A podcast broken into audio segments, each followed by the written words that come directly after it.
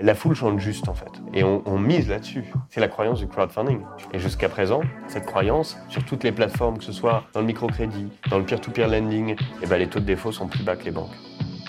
Salut, c'est Anouk du Wagon. Bienvenue sur notre podcast dédié aux entrepreneurs. Dans ce nouvel épisode, nous sommes ravis de vous partager cette interview d'Adrien Aumont, CEO de KissKissBankBank, qui date de 2015. KissKissBankBank est l'un des leaders européens du financement participatif. Sa mission est de permettre à des particuliers de financer des projets à fort impact économique, culturel ou social.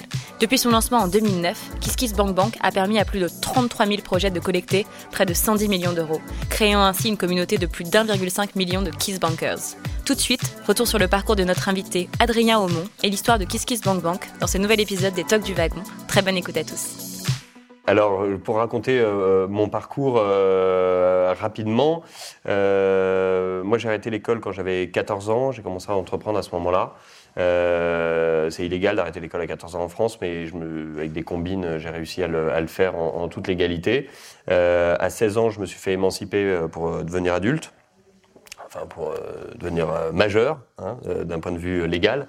Et puis, euh, et puis j'ai monté ma première boîte quand j'avais 16 ans, qui était une boîte de production de, de, de courts-métrages et, de making-of. Euh, j'ai fait faillite à 17 ans avec cette boîte. Je l'ai refilé à quelqu'un d'ailleurs. Donc j'ai fait une, une trans, trans, transmission à 17 ans. Et puis, euh, et puis j'ai été assistant de Thierry Ardisson à la télé à ce moment-là.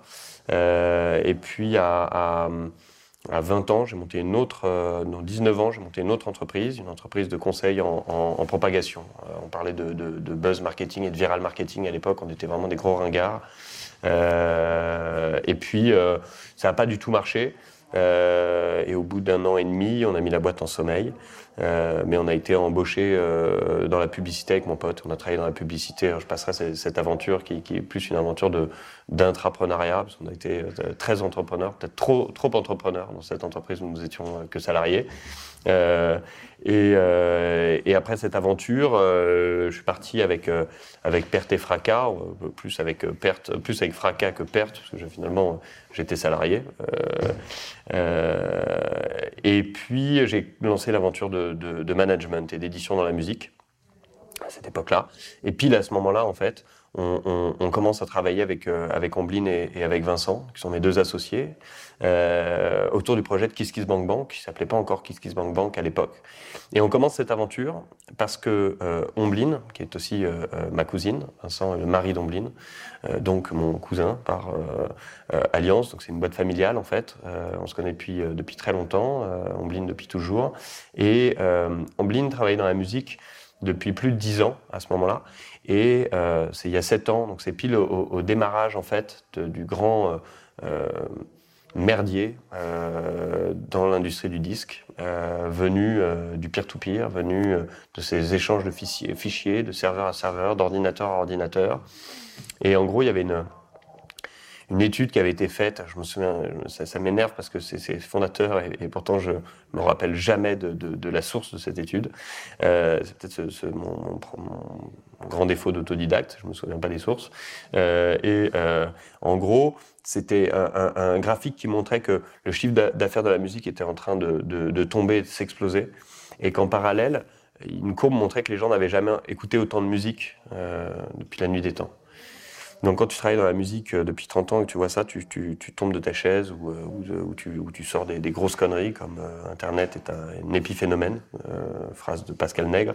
Euh, toujours est-il que, en tout cas, ce qui nous fascinait, nous, à ce moment-là, c'était bah, simplement d'être témoin d'un changement de consommation. Et, et, dans ce changement de consommation, euh, bien évidemment, il y allait avoir des laissés pour compte, des gens laissés sur le bord de la route et que euh, ce, qui, semblait évident à Omblin euh, à cette époque-là, parce qu'elle était au contact de tous les artistes, c'était que euh, c'était très difficile dans cette période en fait de trouver un nouveau modèle économique à la musique, que le nouveau modèle allait naître du merdier, du marasme qui pouvait durer 10, 15, 20 ans, et qu'en revanche, les artistes allaient continuer à faire de la musique.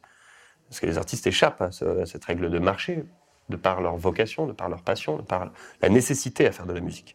Et donc, il fallait que les artistes puissent continuer euh, dans la musique à faire des albums, à faire des, tournées, à faire des, spectacles, etc.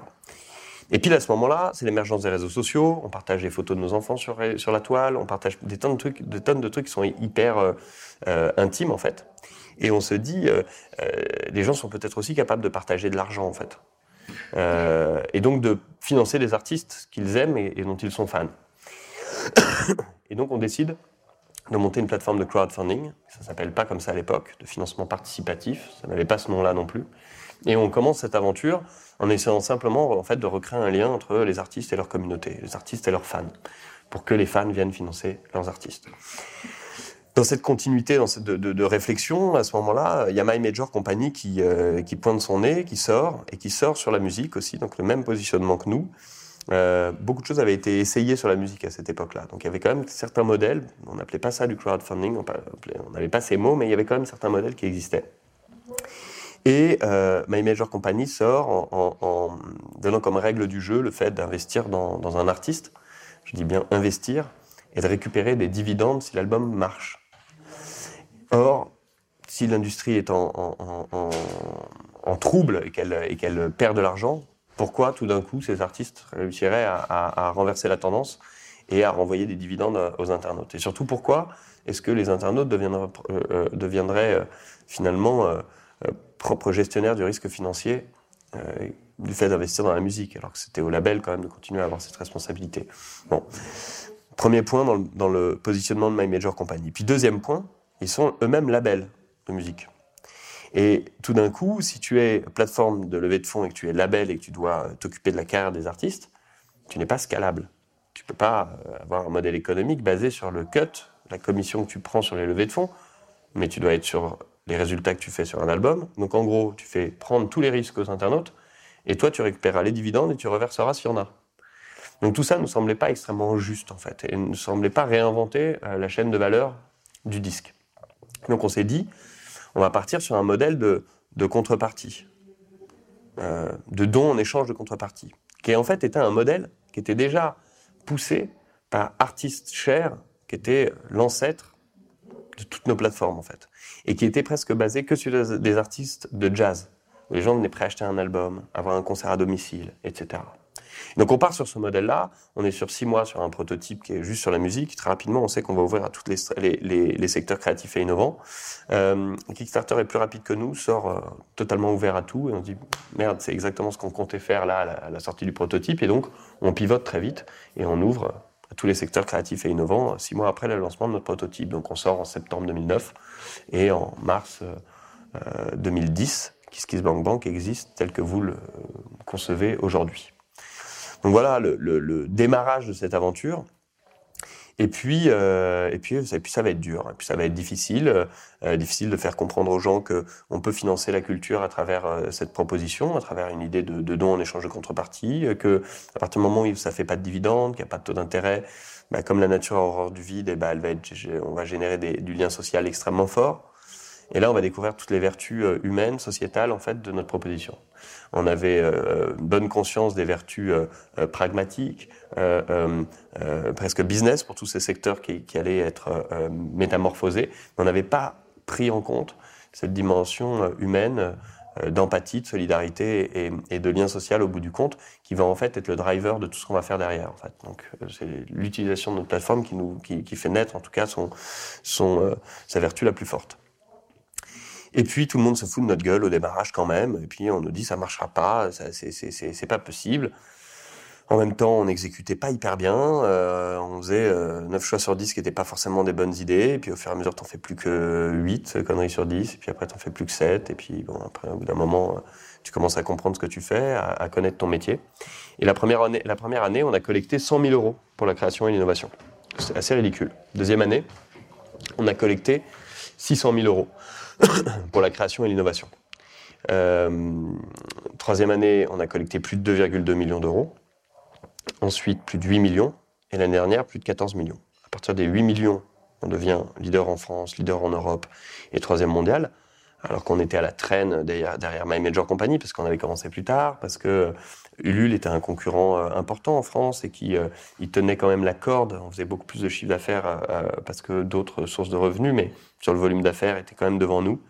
Et puis on a rattrapé, rattrapé, rattrapé. Et donc, voilà, année 4, on passe devant tout le monde. année 5, on concrétise. et juste quand je montais les escaliers, on entend en fond Oussama qui fait une, présentation pour, pour The Family. il disait, j'en ai entendu que ça, première année, tu valides ton concept. Donc normalement, on aurait dû s'arrêter. troisième année, tu, valides ton marché, ta vision et ta position sur ce marché. En troisième année, on aurait dû arrêter encore, euh, selon euh, ces conseils. Et euh, année 5, non, vous allez voir, c'est pas par, pas, par esprit de contradiction. année 5, c'est la consolidation de ton entreprise. On y est enfin. Et année 10, c'est tu sais si tu as fait une grande chose ou non. on a encore 5 ans devant nous. Euh, je, contredis ce que j'ai entendu de, la bouche d'Oussama parce qu'il a raison, mais qu'aucune entreprise ne se monte sur un modèle prédéfini. Et que donc, si tu lâches au bout de deux secondes, parce qu'on t'a vu dit dans une conférence qu'au bout d'un an c'était cette raison-là, tu t'es peut-être planté à lâcher à ce moment-là. Quoi. Et, euh, moi, je me rappelle d'un truc, d'un dicton, mais pareil, je les connais jamais par cœur, les dictons, j'ai pas le cerveau qui a été fait pour, mais euh, n'abandonne euh, jamais, tu risquerais d'abandonner une seconde avant le, avant le miracle. Euh, donc on a plus été dans cette tendance-là. C'est quelquefois une erreur. Quelquefois tu tu t'obstines un peu trop et, c'était le temps de trop qui t'a foutu dans la merde, toi, personnellement. En tout cas, nous, on y est allé de cette manière-là et ça a plutôt bien marché puisqu'on arrive à la cinquième année au constat que, que m'a faisait, c'est que tu as réussi à faire une entreprise qui tient la route. c'est plus une start-up, c'est plus un, projet, c'est une entreprise. Euh, il y a un an et demi maintenant. Donc c'était au bout de quatre ans euh, d'aventure entrepreneuriale. Euh, on avait refusé tellement de projets qui rentraient pas dans le cadre de la création et de l'innovation. Des projets personnels, permis de conduire par exemple, la mobilité, c'est un projet qui peut, avec beaucoup de volume, apporter quelque chose à la, société. Hein, parce que dans les zones rurales, pas avoir son permis de conduire, c'est pas avoir un job. Donc ça, c'était un point qui était important, mais aussi beaucoup de projets d'artisans de commerçants euh, et de gens qui n'avaient pas forcément euh, ni la capacité à créer des contreparties en échange, et puis ensuite, souvent des gens qui avaient un modèle économique qui tournait en fait, et qui, pouvaient d'une certaine manière, et c'est là où ça fait le point avec Hello Merci, qui pouvaient rembourser l'argent qu'ils étaient en train d'emprunter. Et en fait, on a voulu appuyer un peu plus fort en fait sur le positionnement euh, solidaire, et on a créé Hello Merci emprunté à des gens qui vous veulent du bien, qui est une plateforme sur laquelle on peut emprunter jusqu'à 10 000 euros auprès de sa communauté, mais à taux zéro. Donc, euh, les gens qui me prêtent de l'argent me prêtent 100 balles et récupèrent 100 balles selon un échéancier. C'est totalement solidaire, en fait. Et pareil, là, on nous a pris pour des fous. On nous a dit, mais attendez, euh, quand tu prêtes de l'argent, tu espères avoir des dividendes en échange. Et nous, on avait en tête le fait quand même que, si je prends mon exemple perso, j'ai 1000 euros qui dorment à la banque, euh, mais 1000 euros à la banque me rapportent 30 euros bruts par an. 30 euros brut par an. Après imposition, ça fait 15 euros. Donc j'ai immobilisé 15 euros, euh, j'ai immobilisé 1000 euros à la banque pendant toute l'année et je récupère 15 euros qui me permettent d'aller me faire un sandwich et, une bière. Je m'en fous quand même euh, bien, bien, bien quand même de ces 15 euros. Alors, je prends ces 1000 à la banque, je les mets euh, dans Hello Merci, je prête à plein de projets, j'ai sauvé mon fric de la même manière, sauf que j'ai sauvé des projets en plus. Donc après, c'est réussir à générer en fait euh, encore une fois hein, cette empathie et cette euh, solidarité chez les gens pour que cet argent soit protégé en protégeant des projets et non pas en créant 15 euros de, de, un sandwich baguette, euh, une bière et un café parce que c'est quand même ça ce que ça me rapporte. Et on est parti dans cette aventure. Et cette aventure aujourd'hui, elle est utilisée principalement par des artisans et des commerçants. Et ça a mis du mal, ça prend du temps à démarrer ça prend beaucoup plus de temps à démarrer proportionnellement que KissKissBankBank. Et en fait, la raison, en tout cas c'est la conviction qu'on en a aujourd'hui, c'est que c'est pas, euh, pour rappeler nos, chiffres, hein, c'est-à-dire qu'on en est à 27 millions en 5 ans avec KissKissBankBank, puis je vous ai fait la progression des, de l'argent collecté. Sur Hello Merci, en ce moment, on doit être presque à 800 000. Euh, et on va faire, on fait une, année 2 qui doit faire euh, peut-être 25 ou 30% de croissance. Donc on est très loin de la croissance qu'on avait sur KissKiss. En fait, il y a un truc, c'est que dès lors qu'on s'adresse à des euh, secteurs créatifs et innovants, il y a une porosité entre les, communautés. Un, musicien, il est ami avec des réalisateurs et des designers. Il n'y a pas cette porosité chez les commerçants et chez les artisans. Donc les leviers marketing ne sont pas les mêmes leviers, en fait, simplement de sourcing de projets, de partenariats, de services de qualité qui créent justement d'autres euh, utilisateurs, mais d'autres leviers sur lesquels on est en train de faire des recherches en ce moment. Néanmoins, on a un an et demi, on a collecté 800 000 euros sur un modèle dont on est les seuls euh, euh, à y croire. Et on pense clairement aujourd'hui que le marché étant beaucoup plus grand que celui de la création et de l'innovation, on pourra faire une machine beaucoup plus grande que KissKissBankBank. Bank. Mais encore une fois, on ne s'arrête pas au bout d'un an à savoir si c'est une bonne idée ou non. On ne fait pas le bilan au bout de trois ans. On fait un bilan tous les mois, chaque semaine. On se pose la question en permanence et on y croit. Et on continue. Et puis, euh, par force de, persévération, euh, on arrivera à faire quelque chose euh, de, très intéressant avec Hello Merci.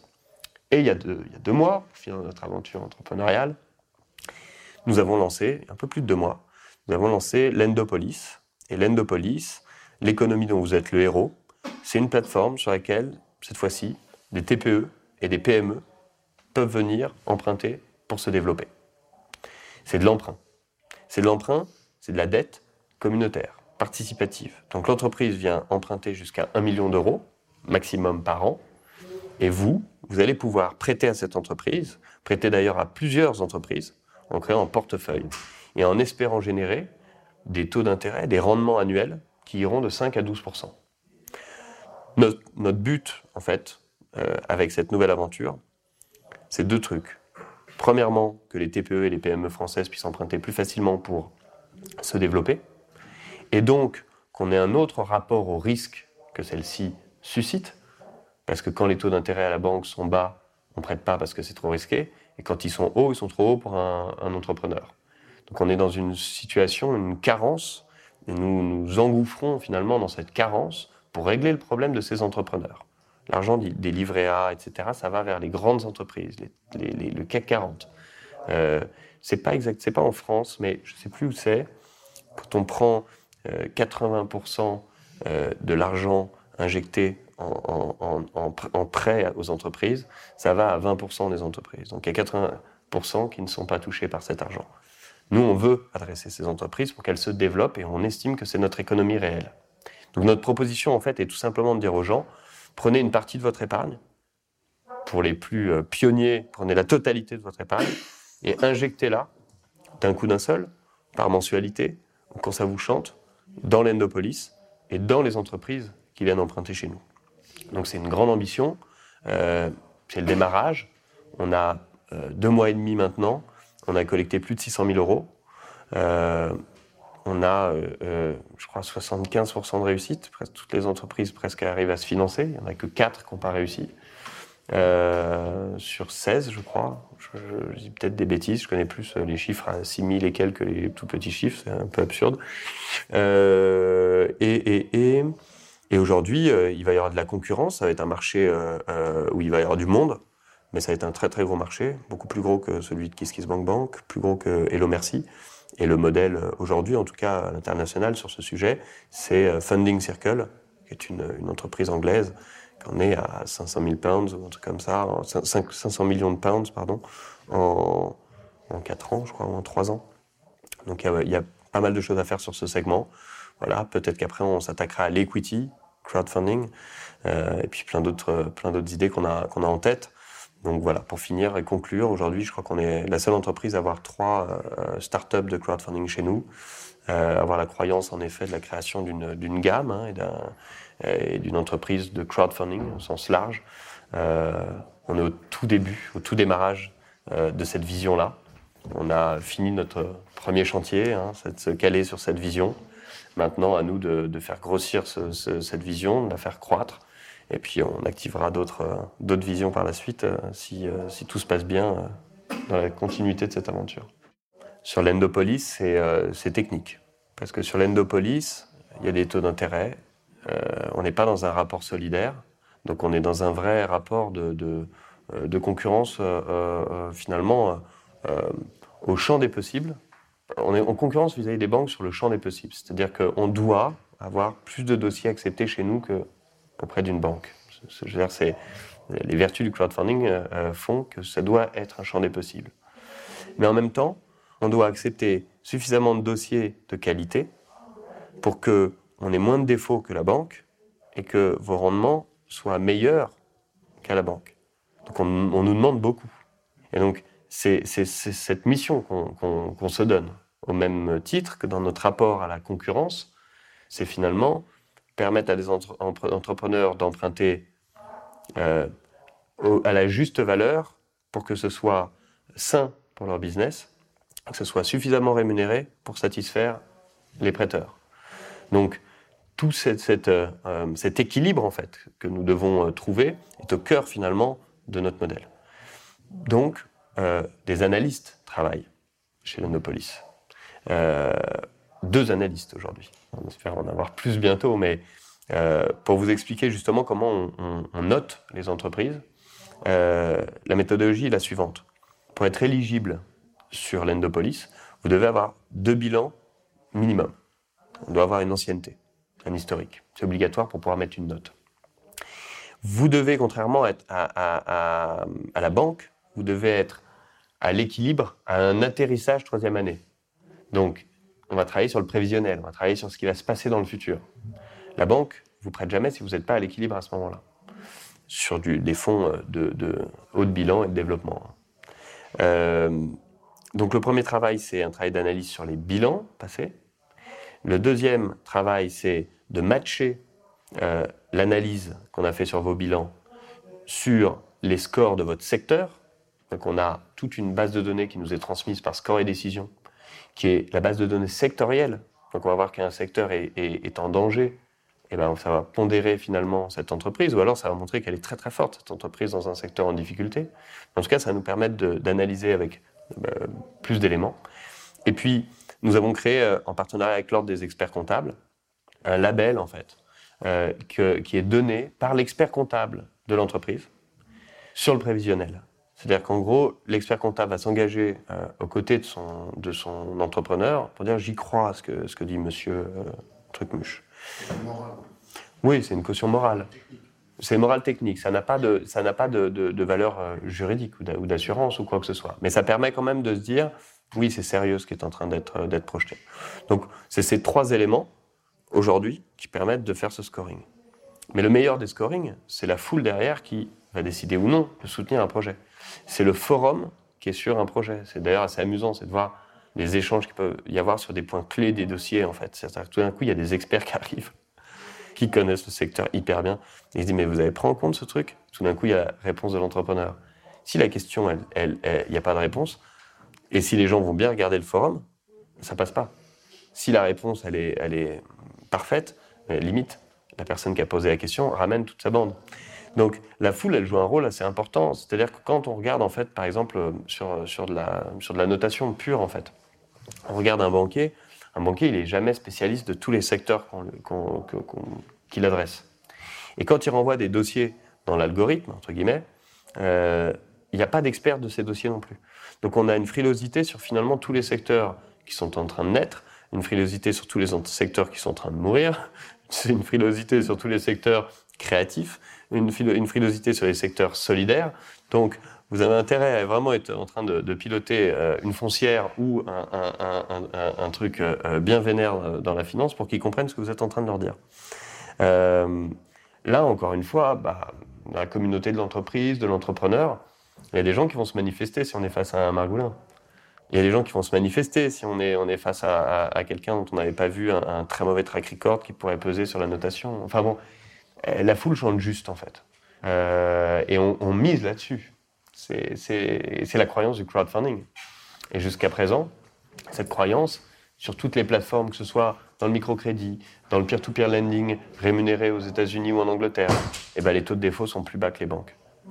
Jusqu'à quand est-ce que ça, est-ce qu'on arrivera à maintenir le champ des possibles avec ces, nécessités de risque inférieurs à ceux des banques? C'est toutes les questions. Mais en même temps, pile à ce moment-là, tous les outils de scoring sont en train d'être révolutionnés. Euh, des tonnes et des tonnes d'indicateurs sont en train de rentrer en ligne euh, de compte et de notation qu'on n'avait pas auparavant. Et donc ça va, ça va aussi euh, finalement rendre tout ce travail encore plus passionnant. Pour finir, sur l'Endopolis, on ne demande aucune garantie aux entrepreneurs.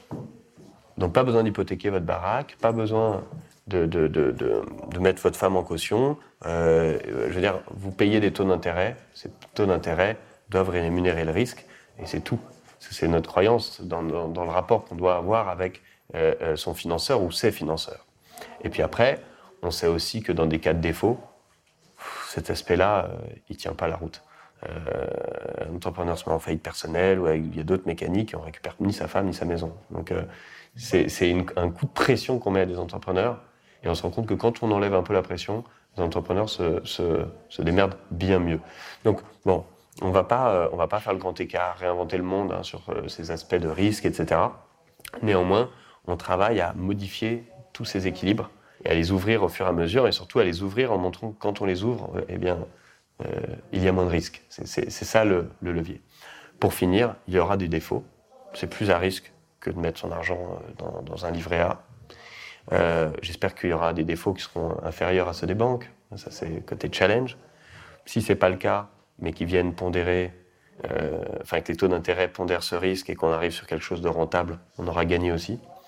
Donc euh, voilà, tout, le monde euh, se tourne vers euh, la fin de notre année, la fin de l'année de nos, concurrents, et de voir exactement comment on se situe sur ces aspects-là. Et à la fin de la fin, hein, quand il y a un défaut, eh ben ça, passe en recouvrement. Donc on peut recouvrir hein, cette, perte avec un partenaire qui s'occupe en fin de, de, route du recouvrement. Pour ce qui est des lots merci, le risque, il, est, il, est, il, est, grand, mais comme on est sur des modèles, sur des montants beaucoup plus bas, c'est beaucoup moins risqué. Euh, Jusqu'à présent, on a eu des défauts euh, mensuels. Je ne peux pas ce mois-ci, je remets au mois d'après. Nous, on a monté une machine amiable qui permet à chacun de dire oui, j'accepte, non, je sors, de trouver des manières de faire discuter finalement les communautés. Et en fait, sur ce niveau-là, c'est-à-dire qu'un euh, défaut mensuel qu'on va rebasculer, ce qui est hyper amusant, c'est que contrairement à une banque à qui vous devez 10 000 balles, Là, vous devez 100 à, plein de personnes. Et donc, euh, moi, quand j'ai euh, une créance sur 10 mois à 10 euros qui passe pas, je dis tout de suite oui, en fait. Je m'en fous que cette créance, elle, revienne à 20 euros le mois d'après. Donc, il y a une bienveillance totale, ce qui fait qu'il n'y a, jamais de problème. Il y a eu une seule fois un défaut total, sur un montant de 10 000 euros, ou non, de 6 000 euros, je ne sais plus exactement. Et euh, il se trouve que c'était le premier cercle de l'entrepreneur qui avait financé cet emprunt. Et donc, son premier cercle était extrêmement bienveillant. Et donc, l'entrepreneur a dit J'ai fait faillite. Donc, je, je, je c'est pas un défaut d'un mois ou d'une créance de deux, j'ai fait faillite. Euh, je ne peux pas vous rembourser. Et toute la communauté a, répondu C'est pas grave, on fera comme si c'était un Kiss Kiss Bank Bank. Donc c'est ironique, c'est une, et, et, c'est faux parce qu'ils n'ont pas eu de contrepartie en échange, ou je, ne crois pas, mais en tout cas, la bienveillance L'empathie est au cœur en fait de cette mécanique.